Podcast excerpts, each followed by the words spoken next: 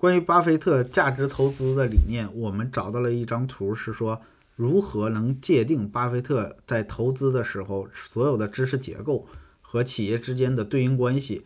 那么这里边分成三个部分，左侧是市场价格，中间是企业现在的价值，然后右侧是企业未来的价值，这么三个大致上的柱形图。那么在市场价格这一块儿，它把价格分成了高估。正确估值跟低估，在企业中间这个现在的价值这块儿分成伟大的企业、优秀的企业跟不好的企业，然后在第三个柱形图上边叫做企业未来的价值，这里边又分成三个部分，叫价值创造、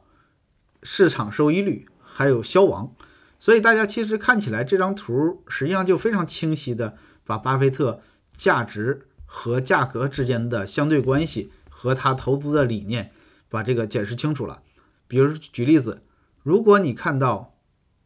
一家企业的在股票市场的价格被高估，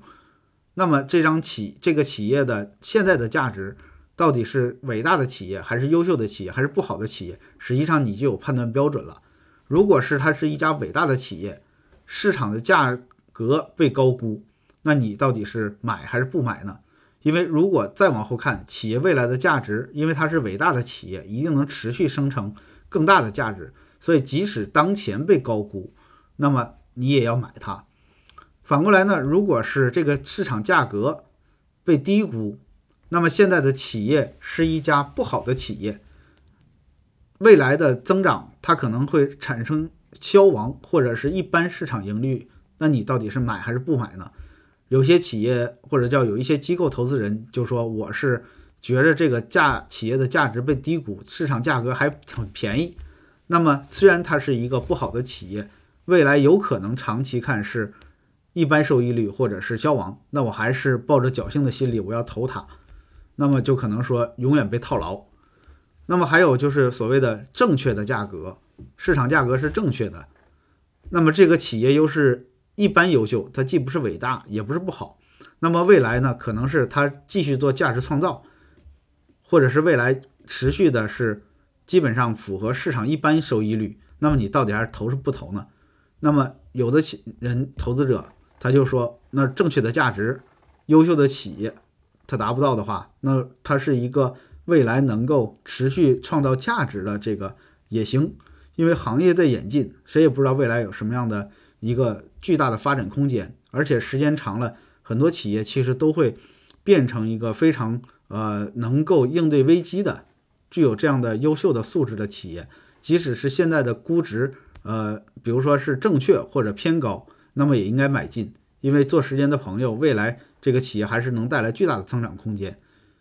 所以这张图其实很清楚地展现了我们在投资上如何理解巴菲特的一个理念，也就是说市场价格。这个因素跟企业现在的价值、跟企业未来的价值，都会影响到你当前是不是做好买进还是卖出这样一个决策。当然，我们也在市场上发现有很多巴菲特曾经踩雷的案例，比如说当时他踩雷卡夫、亨氏这种食品企业。二零一三年，伯克希尔与巴西私募公司三 G Capital 联手收购亨氏。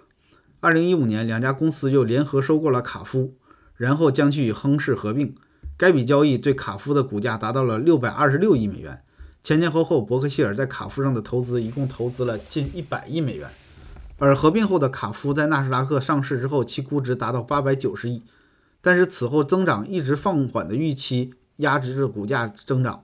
在今年，也就是说当年是二零二零年二的不是二零一八年二月份的财报。卡夫终于暴雷，四季度收入一百五十四亿美元，减值损失，股价大跌百分之二十八，市值只有了四百亿美元。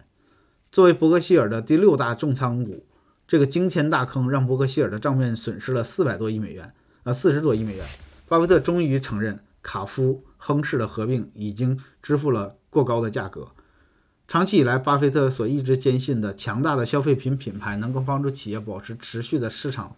份额和定价权，但这个判断未能在卡夫亨氏上奏效。随着好事多等零售商推出自有品牌，消费者的购买行为很快发生转移。显然卡夫和亨氏的品牌影响力并没有巴菲特估计的那么高。啊，这里边其实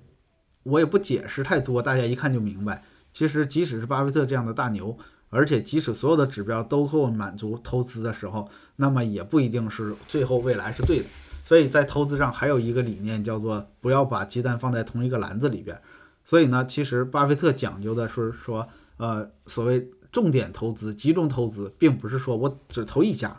下边我会有一张图专门讲他当前是如何重仓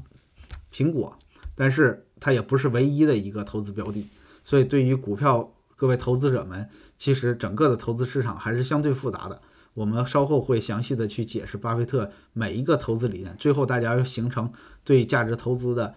真正的理解。然后找到自己的风格。